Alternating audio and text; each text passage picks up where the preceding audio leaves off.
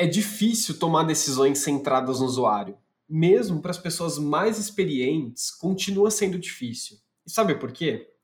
As estruturas empresariais, estímulos, pressões e principalmente o modelo mental continua sendo orientado a pensar apenas no negócio. E é muito fácil voltar nesse modelo de pensamento, mesmo a gente se esforçando há tantos anos para sair dele.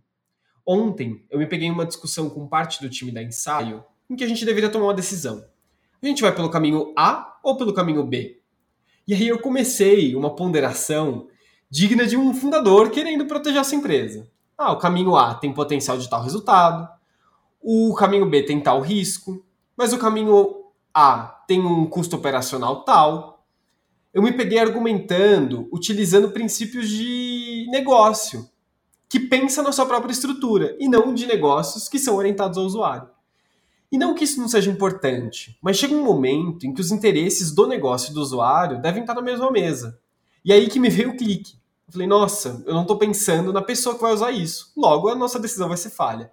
Eu comecei a rir sozinho e eu falei, gente, é, a gente está usando um processo decisório errado. A pergunta deve ser, o que, que vai ser melhor para a pessoa que vai utilizar essa solução? E aí ficou muito óbvio qual caminho a gente deveria seguir. A gente nem precisou discutir muito porque ficou claro. É por isso que muitas vezes o framework ele é importante, ele, ele orienta a discussão. E mais ainda, pessoas facilitando esse processo garante que os interesses de desenvolver uma solução orientada ao ser humano se concretize durante as reuniões.